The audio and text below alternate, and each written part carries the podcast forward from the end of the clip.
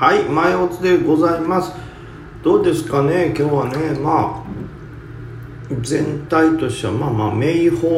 まずホールディングスですか？これがまあちょっと一応一旦の底をつけたかなみたいな動きがまず1個ありまして。であとちょっとねこれはもうあれでしたね。アフターコロナともでしょうね。アフターコロナ系っていいんでしょう。鉄人化計画が、えー、S 高ということでこれ僕はまああなんかお風呂が沸いたぞ。まあいいや。鉄人化計画に関してはですね本当株価がすごいねこう急騰。はい本当湧いた感じですよね株価が。あのー、なのでこれはねやっぱ入んのこれまあねアフターコロナということでねある程度マークはしてたんですけどねこんな強いんかいってここまで強いんかい、まあ、いわゆるこのポプラ 3F のあの貸借芸と多分重なってってとこでしょうね。鉄人化もよくあのいわゆる売り金逆皮膚狙いみたいなされますからこういう銘柄ってやっぱガンって一回上がったとねそこそこ出来高がついてきたらもうそれ狙いに変わってくるからみんななかなかこうね諦めないというか粘り強く戦う感じになりますけどまあ今回はただ鉄人化に関して言うとその何て言うんですか売り金とかいう貸借狙いというよりも本当普通にアフターコロナとしてもこう狙われてんのかなという感じですね。もうそれこそもうね東京都の小池都知事とのああいうね流れでもカラオケはもう一切やんなよみたいな感じになってほとんど閉まってますからうんそれは復活するとなったら逆流がすごいだろうなっていうのはまあ一個あるでしょうね。はい。なのでちょっとねまあ、もちろん今までの鉄人からの貸借芸っていうのも頭にあるんですけどなんかそれとは違う上げ方だなと感じてる面もありますねはい。それとこのであとはそのメイン法なんかはね盛り上がってますね。あとはまあどうですかね。えー、まあちょこちょことねまあ、マークしてた銘柄上がってるんですけどあとはまあその昨日何でしたっけ？の夜のねラジオでもお話してましたけどやっぱり銘柄がこの絞りづらいというかなんていうかこう広がってしまってるんで一個一個はねガンというより朝一はやっぱちょっと押してきましたしでその後ということでもやっぱあんまり高値いかない。だからよりで僕まずアナップからぶち込んだんですけどアナップもねこうそこまでやっぱ強くなかったね。なんかうん詰まって詰まってセンター前みたいな、い、なんで朝のこれだけまあ一瞬5分足上げて次の5分足で全戻してしかも下貫くという感じだったんで、はい、これはちょっとダメでしたね。でその後9時15分にまたねあんな下がってんねんな。これに関してはもう、うん、いらんトレードやったねこれはね。まあなんとかほぼほぼ同年で逃げられててまあまあね。ほぼほぼまあここも今日の底値ラインですからそんな食らうような位置ではないんですけどまあ別にこれぐらいの値幅やったら取らんでもよかったなという狙いに行かんでよかったなってことですねまず。であとよりでまず一旦名宝を触ってますこの1600 1700円ぐらいの。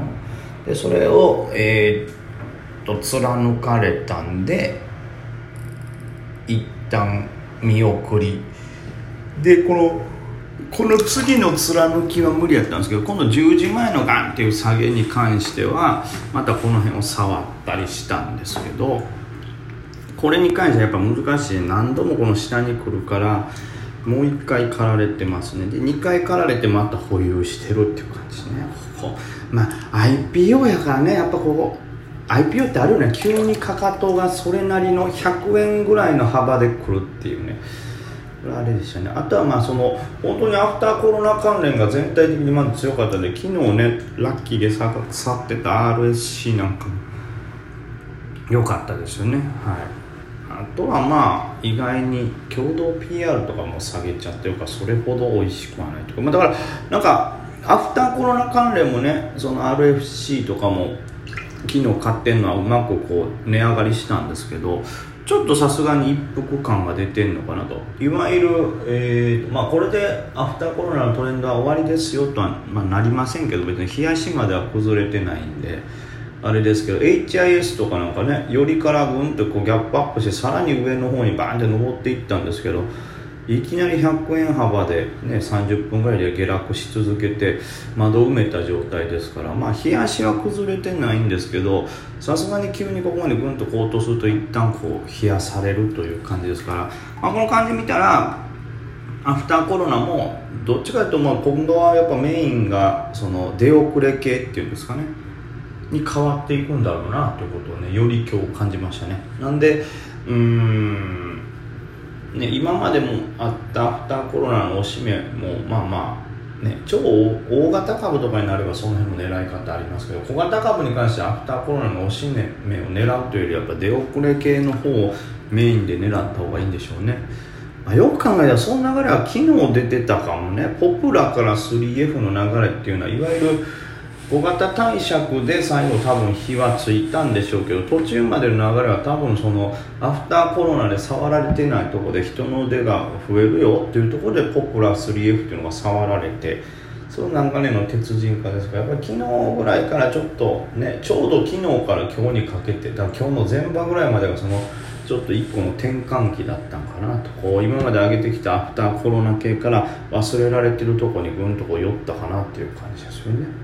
はい。なのでちょっと今までメインでガツガツ上げてたアフコロ系は僕はまあ一旦は警戒します。とまあ、別に当然買わないってわけじゃないですけど一旦警戒しつつ違う方を狙っていきたいなと思いますね。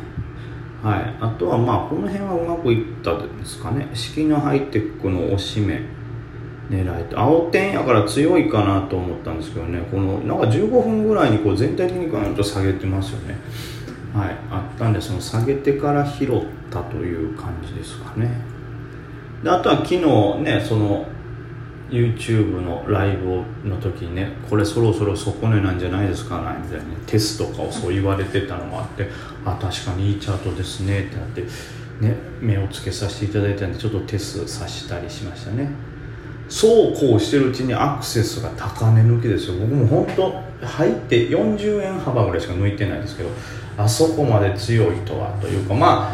あねあの4倍値幅もあってすごい盛り上がることは間違いなかったんですけどこれどこで止まって反転するのかっていうのがねわからないとこでしたけどはい。あのこれも本当にね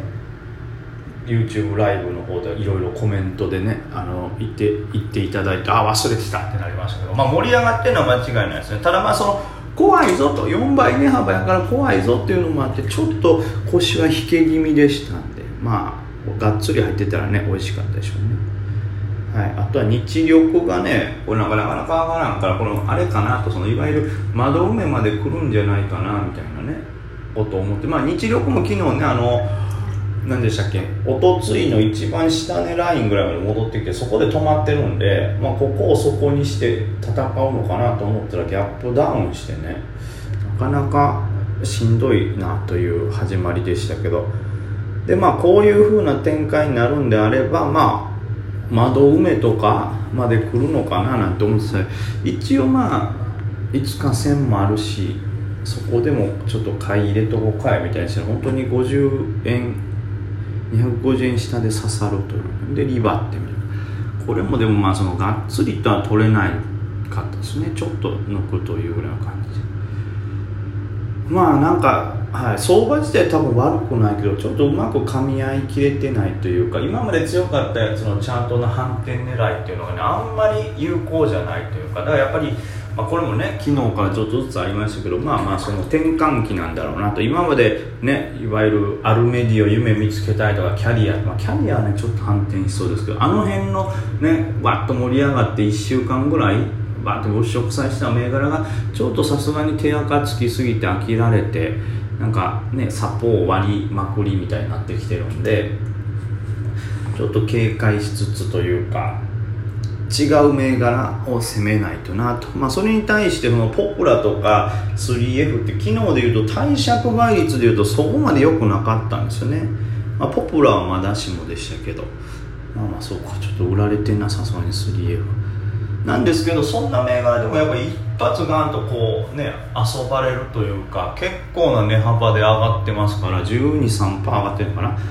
3F とかポプラなんか S 高タッチしてますから、まあ、そういうとこを見たらやっぱり前の銘柄のチャートのいいとことか反転しそうなところを狙うという人よりもやっぱり鮮度がいいものに人が集まるのかなというのをちょっと感じましたね。はい。それはなんか昨日のねそれこそ昨日の5番のポプラであ鮮度いいとこにみんな集まってるっていうのはね感じましたけど。今日で決定づけられたなという感じですね。ただ今までですよこういう鮮度がいいものかチャートどっちが有効なんやろうみたいなことを考えずにトレードをねもう去年1年してきてみたいな。新しい考えでこの1ヶ月ぐらいでそういうチャートの冷やしで買うとか鮮度の有効性考えるとかっていうことをね考え始めた時なんでより。そうなってくるとまだデータがね去年取っといたらよかったけど気づくまでデータって集めないから、はいまあ、今からその何ていうんですか鮮度がいい方の銘柄が上がりだした時はなんかやっぱりチャートってで買いっていうのはちょっと諦めた方がいいんかなとかそれのロットの配分はどれぐらいがいいんだなっていうことをちょうど今から研究せなあかんというところがありますけど。はい、なんで僕はこの時点でだからこう動きますよみたいな答えは一切分かりません。一切分からないんでねもうちょっと何のそのねこう対策も分かりませんけどとりあえずデータとしてちょっと集めてみようかな。とりあえず昨日と今日でも本当鮮度がいい方が圧倒的に強くてっていうのを感じてるんでうん、その結果、まあ、今日の値動きもそうですけど明日以降もそういうのがどれぐらい続くんだろうなっていうのを確認しながら今度鮮度が良かったやつのおしめとかが出てきますからまあやっぱ変わるんでしょうねガラッと。そんな風なイメージで、まあ、前強かったのはちょっと遠